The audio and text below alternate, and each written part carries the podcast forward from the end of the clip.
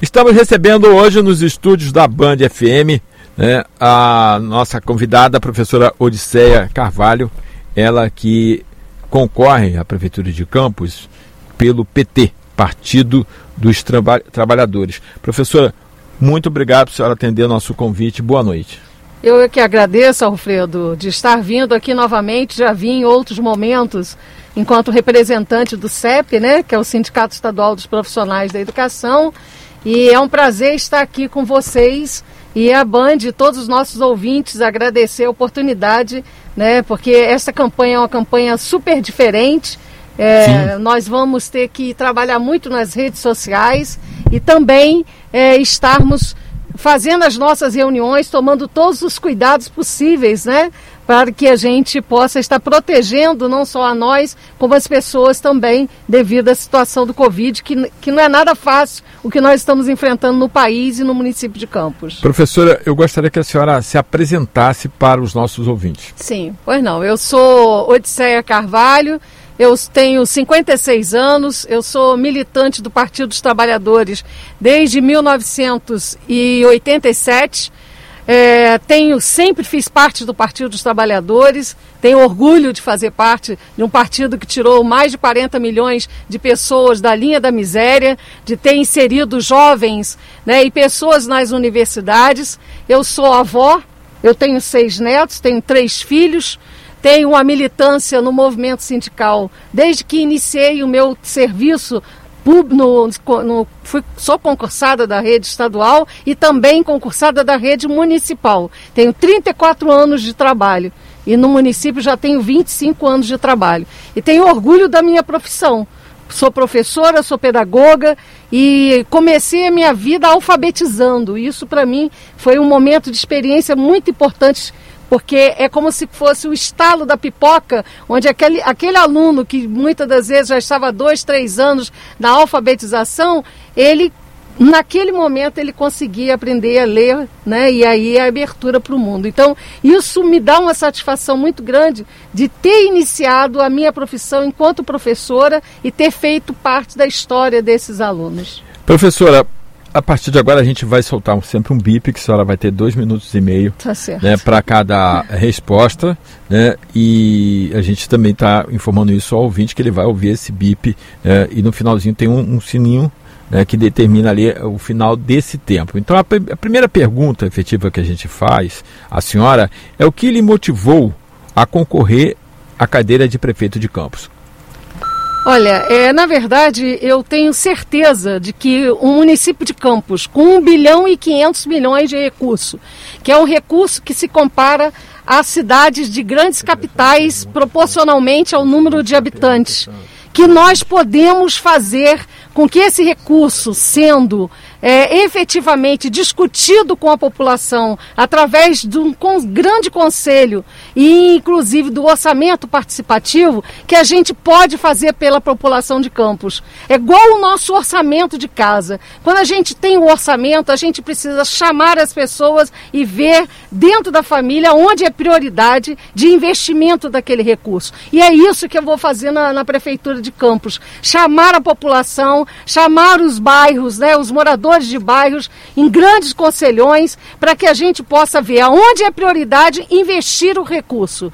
A gente sabe que hoje é, nós estamos numa situação muito difícil, é, o no índice de desemprego no município de Campos é altíssimo e nós vamos ter que enfrentar isso né, com toda a garra e discutindo com a população, dialogando com a população e verificando aonde é que vai ser prioridade para investimento desse recurso. Recurso apesar de ter reduzido, tem.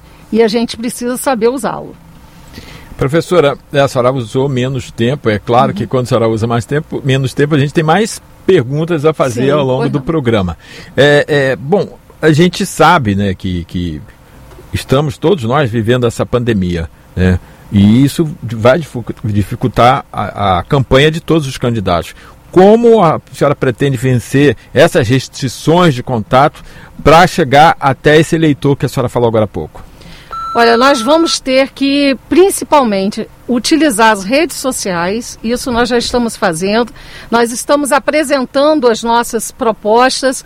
É, você sabe que eu já fui vereadora do município de Campos, né? já apresentei vários projetos de leis e nós estamos gradativamente apresentando essas propostas é, pelas redes sociais. Para além disso, nós estamos também fazendo reuniões com um número menor, né, um número reduzido de pessoas, é, para que a gente possa tomar todos os cuidados, reuniões com as catadoras de resíduos sólidos, é, com as associações de moradores, com os, o, a juventude, com os professores, com os profissionais da educação. Então, tudo em espaço aberto né, e usando todo cuidado possível. Então é desta forma. Vai haver panfletagem? Vamos fazer panfletagem sim, apesar de eu ter estar assim receosa em relação a isso, porque eu já vi alguns candidatos hoje fazendo, inclusive a panfletagem, e as pessoas têm receio de pegar o panfleto ali, até pela própria situação. Mas eu acho que mais para frente a gente vai fazer sim, e nós vamos estar fazendo esse diálogo com a população, tomando todos os cuidados possíveis. No sábado mesmo, estarei visitando um assentamento, lógico, com todos os cuidados e dialogando com a população dos nossos pequenos agricultores. Certo. É, professora, mais uma pergunta aqui. A gente está falando muito de pandemia porque é uma realidade, claro, é o que nós nossa. estamos vivendo. Né? Uh, o, o, mundo parou, o país parou Sim. por conta dela. Campos, para piorar, ainda viu seus recursos oriundos de petróleo minguarem e chegarem a zero em alguns momentos. Como a senhora pretende governar a cidade com esse quadro econômico? Pois é, isso que eu estava falando. Apesar do recurso ser de um ter uma queda, mas ainda é um recurso de 1 bilhão e 500 milhões. E nós vamos ter que, muito mais de que, do que ser gestores, nós vamos ter que ser lideranças. Então, nós vamos ter que chamar os pequenos empresários, nós vamos ter que chamar as universidades para dialogar e criar um grande conselhão para a gente fazer um investimento novamente no município de Campos para que gere recurso. Para isso, nós temos uma, uma, um exemplo em Maricá, que é o que a gente chama da moeda social, Mumbuca. O que, que é essa moeda social? A moeda social, você pega a família que está cadastrada no Bolsa Família e apresenta um cartão para esta família e ela vai gastar o recurso no próprio comércio. Ou seja, nós vamos poder circular o dinheiro dentro do próprio município. Hoje nós temos 45 mil famílias que vivem do Bolsa Família no município de Campos. Só para você ter uma ideia, quer dizer, nós já tivemos aqui aplicado de royalties 24 bilhões, mas isso não foi o suficiente para acabar com a miséria da nossa população campista. Então nós temos que criar alternativas é, efetivamente para que a gente possa ter o retorno de dinheiro circulando dentro do município. Então, uma das questões é a moeda social. A outra questão são as cooperativas incentiva obras para fazer circular o dinheiro, conversar com os pequenos empresários através da criação de um banco solidário, que nós vamos estar fazendo uma aplicação de recurso, né, um empréstimo de recursos para os nossos pequenos empresários. E agricultura. Nós temos uma vocação aqui no município de Campos para agricultura. E nós temos que estar comprando, inclusive, para a merenda escolar dos nossos pequenos agricultores. Além de merenda ser de melhor qualidade, o custeio vai ser muito mais barato. Então nós temos que criar alternativas para superar essa crise. Bom, nós estamos conversando com a candidata do PT à Prefeitura de Campos nas eleições de 2020, professora Odisseia Carvalho. É, professora, vários setores criticaram as medidas de isolamento, os decretos, dizendo que foram exagerados. Qual a sua opinião a respeito? Eu acho que não foi exagerado, acho que muito pelo contrário. Agora estava aí na, na, possibilidade de ter a fase verde, né? Eu acho isso um verdadeiro absurdo, porque nós sabemos. Já que, saiu o decreto é, para a fase Pois é, exatamente. Então, isso aí é um verdadeiro absurdo. Parece que nós já estamos vacinados, e não é isso, a realidade não é essa. Nós estamos ainda com Covid rondando dentro do município de Campos. Nós temos 80% dos leitos que já foram utilizados. Não estamos com, com condições nenhuma, no meu entender, de estarmos em bandeira verde. Tá? E muito menos, no meu entender, no, no nosso entender, inclusive a questões do, dos restaurantes e bares, em que a gente via a população, inclusive sem máscara, né? Que aí vão lá e vem cá também, a, a questão da conscientização, da falta de fiscalização. Então, tudo isso, as praias lotadas, isso não pode. Eu sei que é sufocante, nós já estamos mais de sete meses né, da Covid, é, mas nós precisamos garantir as nossas vidas. É, nós tivemos aí o falecimento de várias pessoas, recente agora, do deputado João Peixoto, né, e vários outros, doutor Macou, doutor Macou, médico, médico brilhante. Quer dizer, perdemos vidas. E aí isso prova, mais uma vez, que não é nenhuma gripezinha e nenhum resfriadinho. A, a Covid mata. Correto. É, professora, outro tema que não sai do, do, do noticiário né, a nível Brasil é, é a corrupção. Neste momento estamos com mais um governador afastado. Em Campos tivemos a CPI da Previ Campos, que detectou o desvio de milhões de reais, quebrando o caixa da Previdência e afetando o pagamento de salários. Qual o seu plano para resgatar a Previ Campos? Nós temos é, a questão da lei de responsabilidade, de, de a, a, lei de informação. Eu me lembro que quando eu era vereadora, eu é, solicitei, utilizando esta lei, uma informação sobre a aplicação dos recursos da Preve Campos na época do Banco Cruzeiro do Sul, né, que era um banco assim, em que sabia que a aplicação daquele dinheiro podia dar errado, como deu, né? E hoje nós estamos com a Preve Campos com cerca de 500 milhões de rombo, é meio bilhão, isso é muito dinheiro, e os nossos aposentados e aposentadas com seus salários todo mês parcelado. Nós temos professora vendendo bala em dentro de um ônibus na rua, porque não tem como sobreviver. Então, para além disso, nós precisamos reestruturar e resgatar esse dinheiro, porque esse dinheiro tem que voltar para os cofres né, do, da Preve Campos. Além disso, toda essa documentação já está na, na Polícia Federal, já está no Tribunal de Contas e no Ministério Público. Então nós precisamos incentivar para que essa, esse, esse recurso volte para o Preve Campos, para poder aí sim ter a garantia de pagamento dos nossos aposentados e aposentadas. Pessoas que trabalharam a vida inteira, se dedicaram né, aos seus trabalhos e no momento como esse, de pandemia, eu, eu ouvi relatos de pessoas que só estavam comendo uma vez por dia uma vez por dia. Nós tivemos que fazer, inclusive, movimentos de cestas básicas, né, de ajudas financeiras às pessoas para sobreviver. 18 horas e 44 minutos, nós estamos conversando com a professora Eudicéia Carvalho, ela que é, é a candidata do PT às eleições de 2020 na cidade de Campos. E você pode participar através do 996167938, que é o nosso WhatsApp, 996167938, também através do Facebook, arroba Band FM Campos. Vá lá no Facebook, participe, mande a sua pergunta, se assim você desejar. Olha, a professora, a Câmara aprovou o projeto de lei número 9012 de 2020 dos vereadores Abu e Fred Machado, que visa traçar políticas públicas para diminuir a desigualdade para a população negra, um sistema de cotas no serviço público. Como a senhora vê as ações afirmativas e o percentual mínimo de pessoas negras nos processos seletivos da prefeitura?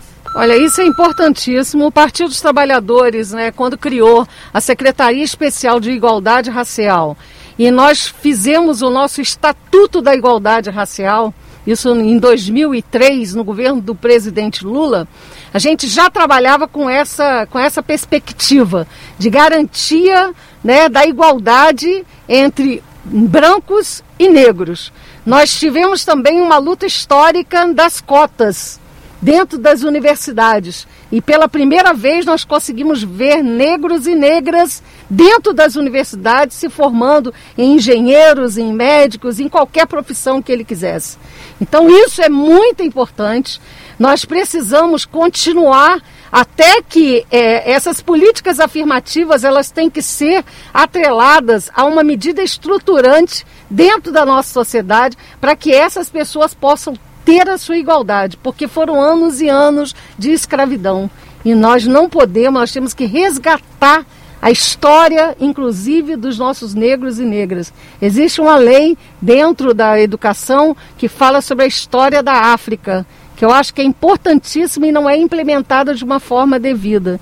Então, para além disso, é um trabalho de conscientização, que ainda existe muito racismo dentro da nossa sociedade. A própria Benedita da Silva, eu agora, recente, o, o presidente da, da, da, Fundação Palmares retirou o nome dela lá de uma placa. E aí, quer dizer, e tem pessoas fazendo fake news, entrando no, no, na, no, no Instagram dela, no Face, de forma racista mesmo, né? Então, a gente percebe que isso é muito forte. O racismo ainda é muito forte dentro do nosso país.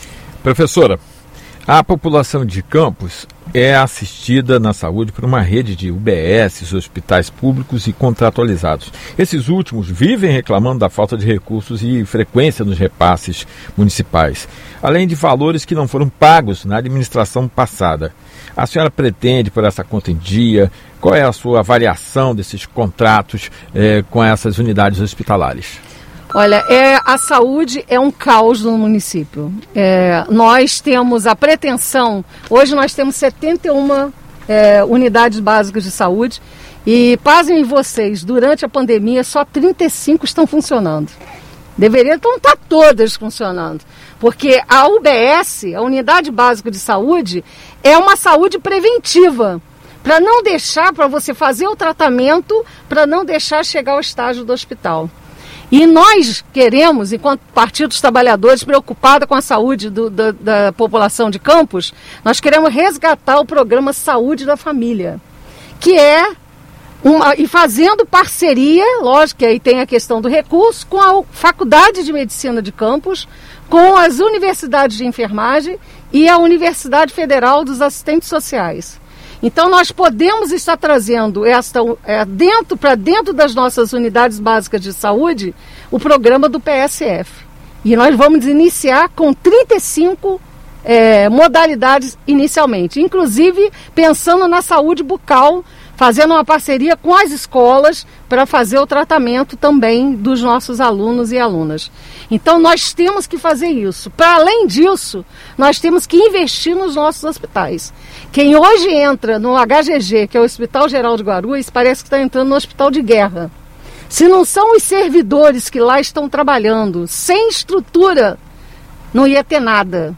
Já vi relatos de casos e mais casos de médicos entrando dentro da ambulância para ir no Hospital Geral de Guarulhos para poder uma pessoa ser, ser fazer a, a, cirurgia, né, alguma coisa nesse sentido. Graças aos servidores, não a estrutura. Então, nós temos que estruturar os hospitais, fazer a saúde preventiva e fazer esse trabalho que eu falei com você, que é o resgate do programa Saúde da Família, que é um trabalho preventivo e isso é prioridade. E quanto aos, os, os hospitais contratualizados? Os hospitais contratualizados nós temos que também resgatar, porque na verdade a gente sabe e precisa ter uma fiscalização, a gente sabe que esses atendimentos né, são para a população mais carente. O que a gente precisa fazer é restabelecer uma repactuação dos recursos que são dados e também uma fiscalização. Correto, são 18 horas e 50 minutos. A gente né, o tempo voa, voa, aqui, né? o tempo voa. Uh, mas a gente vai continuar aqui fazendo as perguntas. E aí eu pergunto quais as alternativas que a senhora vê para fortalecer a agricultura familiar, seja ela dos quilombolas ou dos pequenos produtores rurais? Ah, isso é essencial para a gente. É, eu tenho um carinho muito grande pelos nossos assentados, nossos pequenos agricultores. Como eu falei, amanhã mesmo estaremos visitando um assentamento em Dandara. É, nós precisamos ter um investimento. As dificuldades são muito grandes. Eles não têm estradas decentes para poder fazer o escoamento da produção. Além disso, há recursos para plantar. Então, nós temos que resgatar os projetos do governo de Lula e Dilma, que é a compra antecipada dos produtos. Você compra, por exemplo, a merenda escolar. Eu vou lá, compro a merenda antecipada, eles vão, planto e eu já compro essa, essa merenda. É uma forma de estimular, de incentivo. Além disso, nós temos que ter um resgate também da fixação do adolescente, do homem ao campo. E não que ele saia de lá da zona rural para vir para a cidade para poder trabalhar. Isso não pode. Nós temos que criar estruturas de lazer, de saúde, de cultura, para que ele possa estar lá e também trabalho. Além disso, precisa ter as parcerias com a Emater e outros órgãos para fornecer a, a tecnologia para aprimorar a produção dos seus produtos. Então, precisamos também da estrutura do escoamento da produção que eles produzem lá. Então, as feiras, nós precisamos resgatar as feiras para que eles possam estar vindo para cá, para a cidade, a, é, oferecer os seus produtos, é, aprimorar as feiras que nós temos em vários bairros, né? Ali na, na, rodoviária tem, lá no Turf tem, em outros locais. Precisamos aprimorar, dar maior estrutura para esses serantes estarem ali. Acho que tem muita coisa para falar, fazer. E a outra questão é a educação do campo, né? Nós precisamos fazer com que o nosso aluno possa estudar lá. Né, com a política específica, a pedagogia específica para o aluno no campo. Professora, são 18 horas e 52 minutos. É, há algum projeto do, do, seu partido, da senhora, para tirar os jovens da, da periferia das ruas, para além da Fundação Municipal da Infância e Juventude? Olha, é, eu, eu entendo que a gente precisa também, para além da, da fundação, a gente precisa estar tá unindo não só a questão do emprego, o primeiro emprego para os nossos jovens, é, paralelo a isso, tem que ter as vilas olímpicas, a estruturação das vilas olímpicas, para que haja esporte e lazer. A questão dos teatros, né, da, da parte da cultura, também tem que ter uma integração, porque não basta só você deixar o aluno lá dentro da fundação sem um objetivo específico. Você tem que fazer uma integração de várias secretarias para que é, esse aluno, esse, esse adolescente, ele possa não cair nas mãos né, de pessoas erradas, que a gente sabe disso. É, o projeto, por exemplo, das Vilas Olímpicas, em contraturno da escola, isso é muito importante. Então é necessário que a gente possa fazer esse trabalho com os nossos jovens. 18 horas e 53 minutos, estamos conversando com a professora Odisseia Carvalho, ela que é candidata a prefeita de Campos pelo PT, nossa segunda convidada. Um tema é, é bastante sensível, transporte público. Eita. Campos fez licitação, mas não conseguiu diminuir as reclamações desse setor. Qual será a primeira medida que a senhora tomar, tomará nesse eh, segmento, caso venha a ser eleita? Uma das primeiras coisas que a gente precisa fazer é revisar a concessão dos ônibus.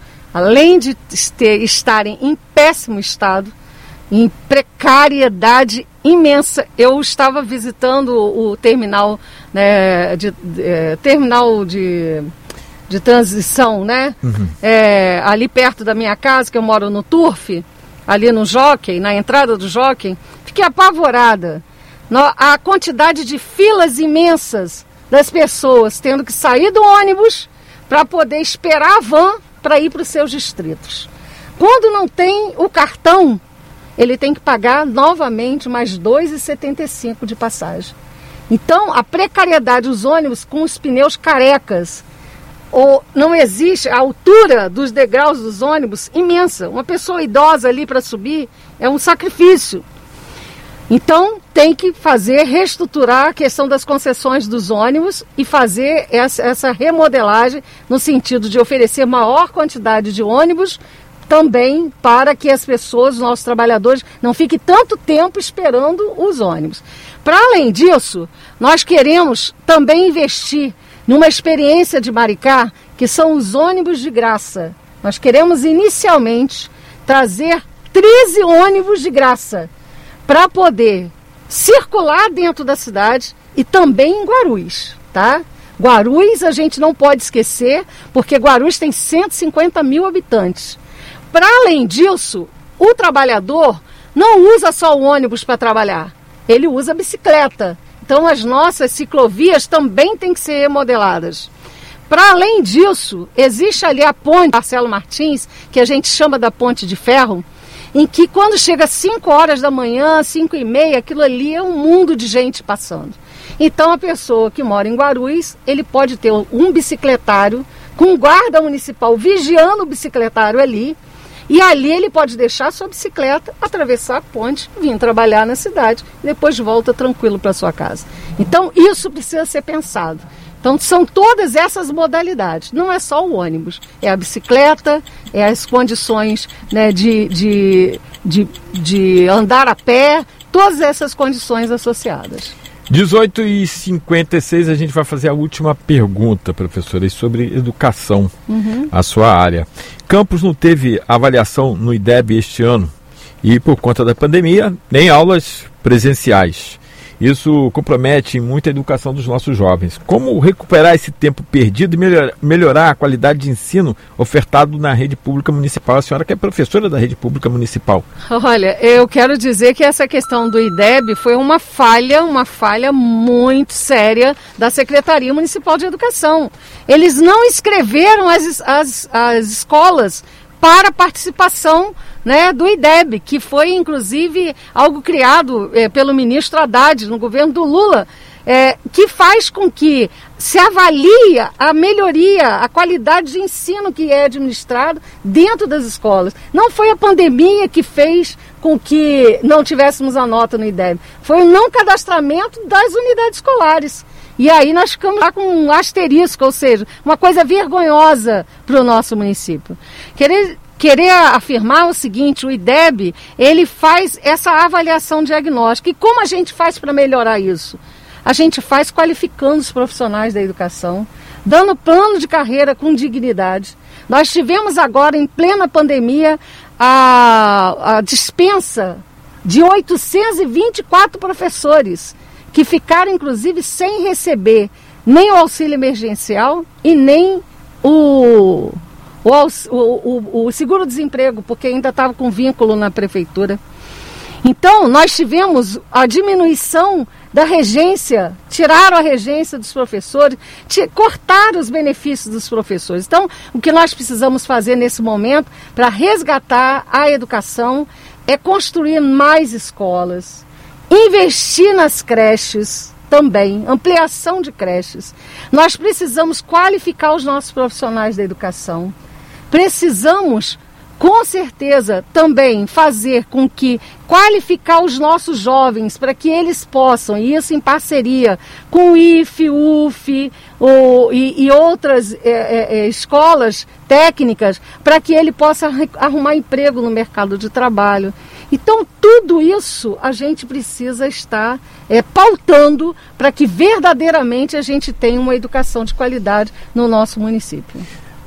Professora, um minuto para suas considerações finais. Olha, eu quero agradecer novamente a vocês pela oportunidade e dizer que nós temos capacidade de estar governando o município de Campos, trazendo propostas, e aí eu quero falar que são propostas, não são promessas, que já foram exitosas em outros municípios onde o Partido dos Trabalhadores né, já atuou e já efetivamente é, está atuando. Então, nós queremos ter a chance e a oportunidade de fazer com que essas propostas e a gente possa trazer para o município de Campos e estar dialogando com a população, que a gente acredita que nós seremos capazes de dar a volta por cima na situação em que nós estamos vivendo. Professora Odisseia Carvalho, candidata do PT, nossa segunda convidada nessa série de entrevistas que estamos fazendo com os candidatos eh, oficiais à Prefeitura de Campos. Muito obrigado. Eu que agradeço.